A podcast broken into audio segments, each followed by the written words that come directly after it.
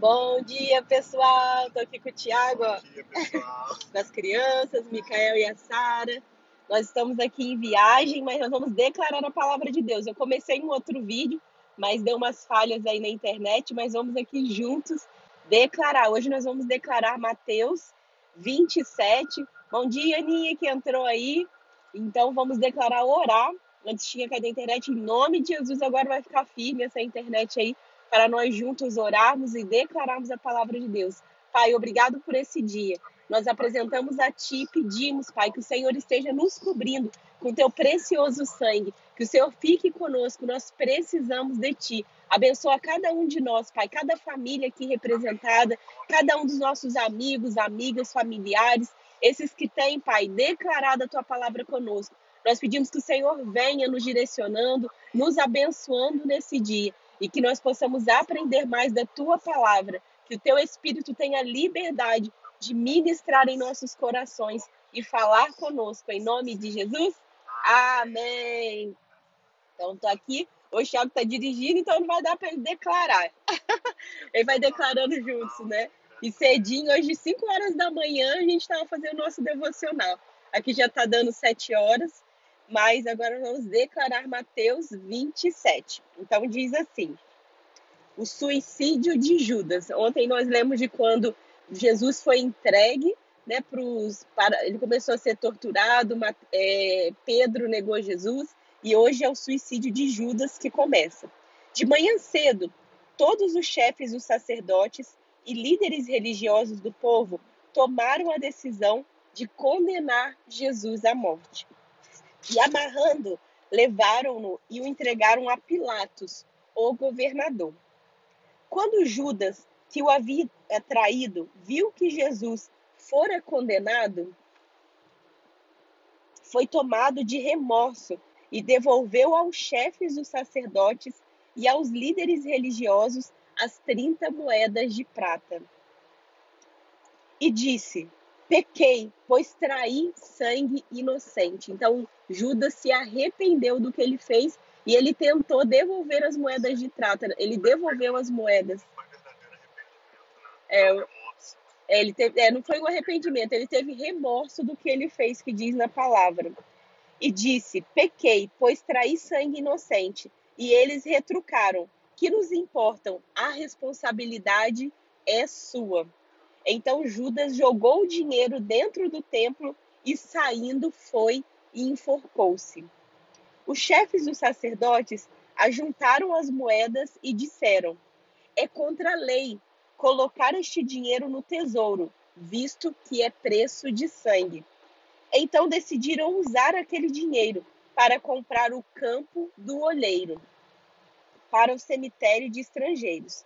Por isso, ele se chama campo de sangue até o dia de hoje. Então se cumpriu o que fora dito pelo profeta Jeremias.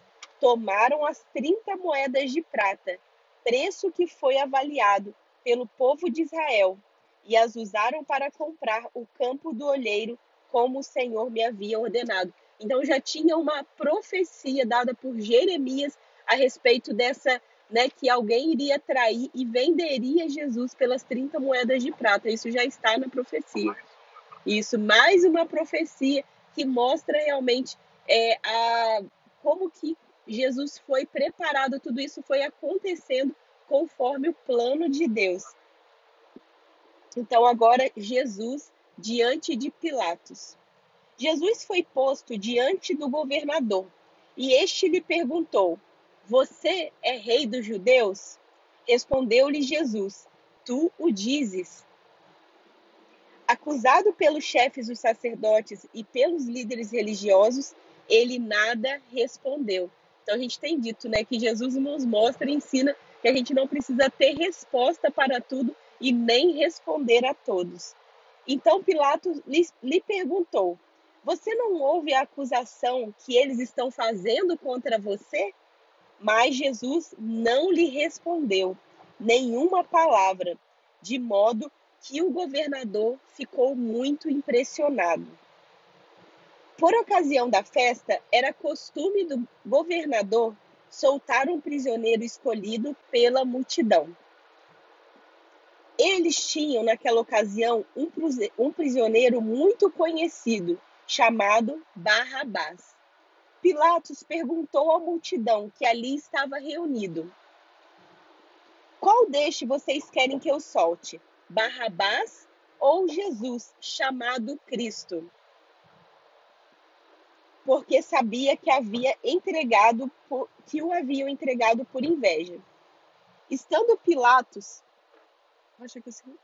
Estando Pilatos sentado no tribunal, sua mulher lhe enviou esta mensagem: Não se envolva com, com este inocente, porque hoje em sonho sofri muito por causa dele. Mas os chefes dos sacerdotes e os líderes religiosos convenceram a multidão que pedisse Barrabás e mandassem executar Jesus. Então perguntou o governador: Qual dos dois vocês querem que eu solte? Responderam eles: Barrabás. Perguntou Pilatos: Que farei então com Jesus, chamado Cristo? Todos responderam: Crucificam. Por quê? Que crime? Então Pilatos começou a perguntar: por quê? Que crime ele cometeu? Mas gritavam ainda mais: crucificam.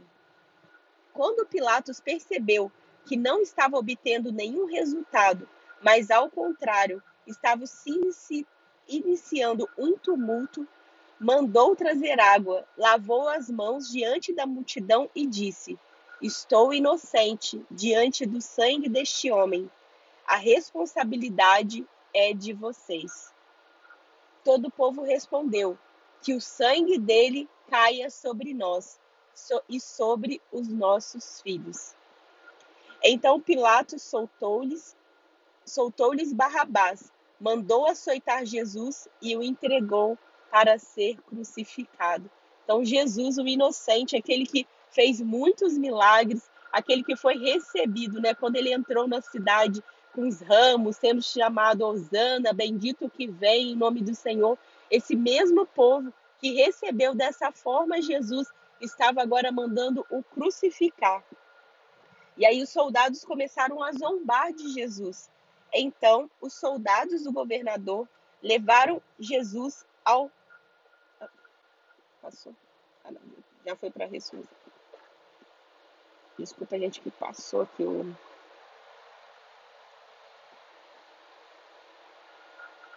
Então os soldados, isso é Mateus 27. É Mateus 27, verso 27. Então os soldados do governador levaram Jesus ao pretório e reuniram toda a tropa ao seu redor. Tiraram-lhe as vestes e puseram nele um manto vermelho.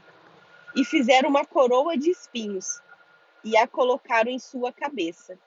Puseram uma vara em sua mão direita e, ajoelhando-se diante deles, dele, zombavam: Salve o Rei dos Judeus! Cuspiram nele e, tirando-lhe a vara, batiam-lhe com ela na cabeça. Depois de terem zombado dele, tiraram-lhe o manto e vestiram-lhe suas próprias roupas. Então levaram para crucificá-lo. Então Jesus foi ali torturado pelos soldados, humilhado, colocando, colocando como se ele era o rei de, dos judeus. Então por que ele estava naquela situação? Então chega a crucificação. Ao saírem, encontraram um homem de Cirene, chamado Simão, e o forçaram a carregar a cruz. Chegaram a um lugar chamado Gólgota. A gente teve a oportunidade de conhecer o Gólgota quando a gente foi lá em Israel, que quer dizer o lugar da caveira. Quando nós olhamos para esse, é como se fosse um pequeno morrinho, ele tem realmente o desenho, você consegue perceber a face de uma caveira lá. Então, ele que tem esse significado. Gólgota significa lugar da caveira, e lhe deram para beber vinho misturado com fel, mas ele, depois de prová-lo, recusou-se a beber. Depois de crucificarem, de o crucificarem, dividiram as roupas dele, tirando sortes. E, sent, sentando-se, vigiavam-lhe ali. Por cima de sua cabeça colocaram por escrito a acusação feita contra ele. Este é Jesus, o rei dos judeus. Dois ladrões foram crucificados com ele, um à sua direita e outro à sua esquerda. Os que passavam lançavam-lhe insultos, balançando a cabeça e dizendo: Você que destrói o templo e o reedifica em três dias, salva-se. Então as pessoas estavam ali desafiando Jesus também. Desça da cruz se é filho de Deus. Da mesma forma, os chefes dos sacerdotes e os mestres da lei e os líderes religiosos zombavam dele, dizendo: Salvou os outros, mas não é capaz de salvar a si mesmo, e é o rei de Israel. Desça agora da cruz e creremos nele. Ele confiou em Deus. Que Deus o salve agora, se ele tem compaixão, pois disse: Sou o filho de Deus. Igualmente o insultavam os ladrões que haviam sido crucificados com eles.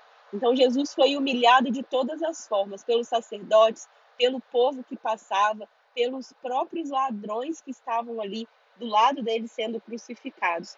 Então Jesus morre, diz a morte de Jesus, verso 45. E houve trevas sobre toda a terra, do meio-dia às três horas da tarde. Por volta das três horas da tarde, Jesus bradou em alta voz: Eloi, Eloi, lama sabachthani, que significa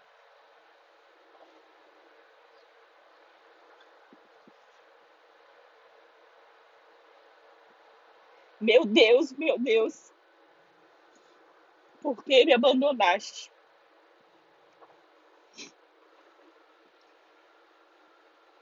Quando alguns dos que estavam ali ouviram isso, disseram: Ele está chamando Elias. E imediatamente, um deles correu em busca de uma esponja, embebeu-a em vinagre e colocou-a na ponta de uma vara e deu a Jesus para beber. Mas os outros disseram: Deixe-no, vejamos, Elias vem salvá-lo.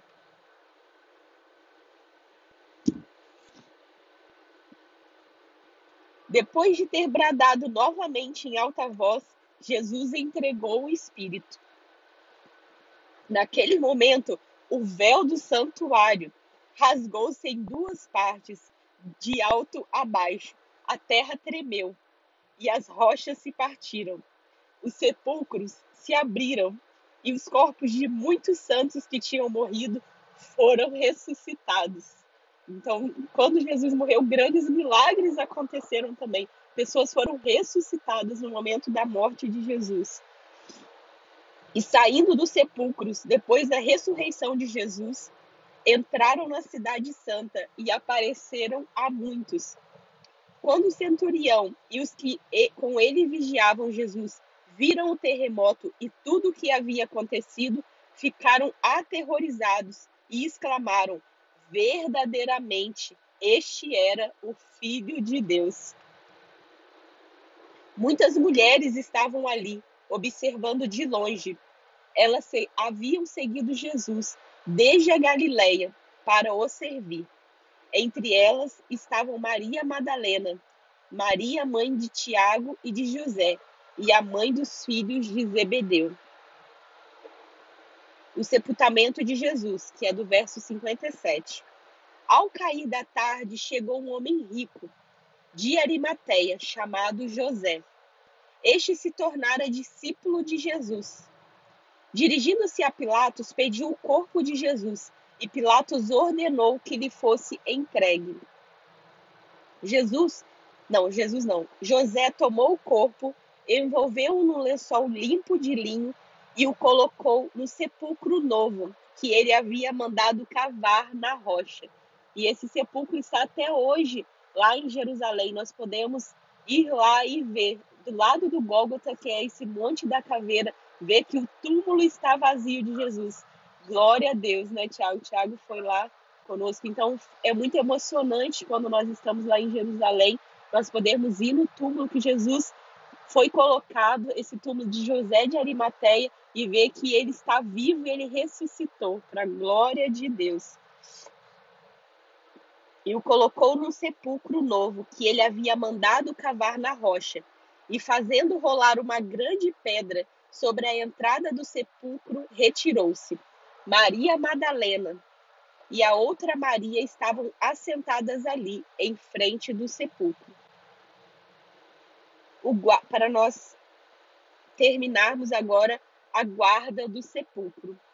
No dia seguinte, isto é, no sábado, os chefes dos sacerdotes e os fariseus dirigiram-se a Pilatos e disseram: Senhor, lembramos que enquanto ainda estava vivo, aquele impostor disse: Depois de três dias ressuscitarei. Ordena, pois, que o sepulcro dele seja guardado até o terceiro dia, para que não venham seus discípulos e, roubando o corpo, digam ao povo que ele ressuscitou dentre os mortos. Este último engano será pior do que o primeiro. Levem um destacamento. O que significa o destacamento? Vocês têm um destacamento. O que é o destacamento mesmo, mesmo? Você sabe? Soldados. O destacamento é o grupo de soldados. Então, ele pediu para levar um grupo de soldados. Respondeu Pilatos: Podem ir e mantenham o sepulcro em segurança como acharem melhor. Eles foram e armaram um esquema de, de segurança no sepulcro. Então, eles estavam temendo que Jesus iria ressuscitar, como ele falou, colocou uma forte segurança no morto. Então, eles, de certa forma, eles sabiam que as palavras de Jesus não eram né, falsas, eles estavam temendo que acontecesse isso. Eles foram e armaram um esquema de segurança no sepulcro. E além de deixarem um destacamento montado, guarda lacraram a pedra. Mas nada nós sabemos né, como é essa história. Então, esse foi Mateus 27 que nós declaramos de hoje. Eles tentaram fazer de tudo para que não se consolidasse o plano do Senhor. Desde quando Jesus nasceu, tentando matar a morte, né? É, quando ele foi é, por, é, perseguido, mas ele, Deus já tinha mandado através do anjo, nós declaramos já em Mateus sobre isso, e ele fugiu para o Egito, cumprindo uma profecia. Quantas co coisas foram tentar para paralisar o propósito que Jesus tinha nessa terra, mas nada pode paralisar os propósitos de Deus na, como não paralisou na vida de Jesus, na minha vida e na sua vida. Ainda nós vimos tantas coisas na Bíblia que foram tentados paralisar os planos e os propósitos de Deus, mas sempre aquele que crê, aquele que continua firme, vê o cumprimento das promessas. Então, que Deus abençoe muito sua vida. Eu vou estar orando por vocês, né? Vamos estar orando juntos, uns pelos outros, e que em nome de Jesus, tudo aquilo que Deus tem para nós, nós receberemos que seja repreendido tudo aquilo que tenta paralisar o propósito de Deus em nossas vidas. E nós viveremos aquilo. Ainda que pareça, tem coisas que pareçam assim como Jesus, que tinham acabado a história dele, mas era apenas o começo, para que nós para que ele pudesse salvar a mim e a você e nos dar essa esperança de vida eterna. Então, ainda que coisas pareçam estar sendo paralisadas, ela pode, isso daí pode ser assim como uma semente que morre para gerar grandes frutos que na nossa vida assim seja também. Pai, eu te louvo pela tua palavra. Quão forte, Pai, nós vemos Jesus, santo, perfeito, teu filho, sofrendo em nosso favor. Que nós possamos olhar para essa história com gratidão, Pai, do, que, das, do sacrifício de Jesus ser insultado, humilhado em nosso favor. Mas ele venceu e agora em glória, sentado, Pai, à tua direita ele está reinando. E nós te, te louvamos, Pai, glorificamos por isso. Obrigada, Jesus, por teu sacrifício. Nós recebemos e reconhecemos o senhorio, reconhecemos Jesus como nosso Senhor e Salvador e recebemos essa redenção. Pai, eu peço que em nome de Jesus, que todos os planos e os propósitos que o Senhor tem sobre as nossas vidas e as nossas famílias se cumpram, Pai. E que em nome de Jesus, aquilo que parece estar no fim, aquilo que parece ter morrido, sonhos frustrados, Pai, no coração, frustrados na vida de cada um que está declarando essa palavra, eu declaro ressuscitar de sonhos, ressuscitar de propósito, e que em nome de Jesus nós possamos experimentar da gloriosa promessa do Senhor em nossas vidas, aqui nessa terra e no, no, na era que há de vir, Pai, na eternidade também. Que o Senhor nos abençoe nesse dia, guarde, Pai, a nossa saída e a nossa entrada. Em nome de Jesus. Amém. Um abração. Hoje foi um pouco mais longo, né? Que foi longo o texto, mas nós estamos aqui, ó, Parti... E amanhã vamos juntos concluir a leitura de Mateus, capítulo 28. É, eu não sei se vocês ouviram, mas Thiago está falando que amanhã a gente conclui juntos a leitura de Mateus. Então, bom dia, Cio, a Mel, a Aninha que está aqui, a Marlene, todo mundo que está junto aí. E depois, mais tarde, nós vamos compartilhar com vocês para onde nós estamos indo, vamos compartilhar um pouco do que Deus tem feito na nossa vida. Então, fica aí ligadinho com a gente. Amanhã a gente continua declarando, orando a palavra de Deus. Um abração para vocês.